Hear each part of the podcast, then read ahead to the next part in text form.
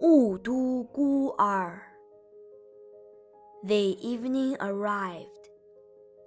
The soup was served, and the bowls were empty again in a few seconds. Oliver went up to the master. With his bowl in his hand, he felt very frightened,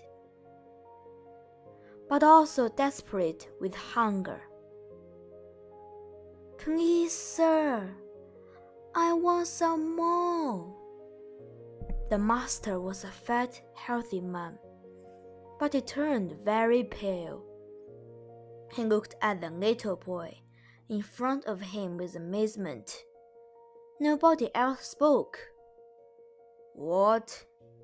he asked at last, in a faint voice. Please, sir, replied Oliver. I want some more. The master hit him with a serving spoon, the Oliver's arms, and shouted for the beadle. The beadle came quickly, heard the dreadful news, and immediately ran to tell the board.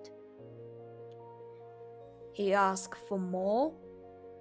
Mr. Limbkins, the fattest board member, asked in horror. Bumble, isn't this really true?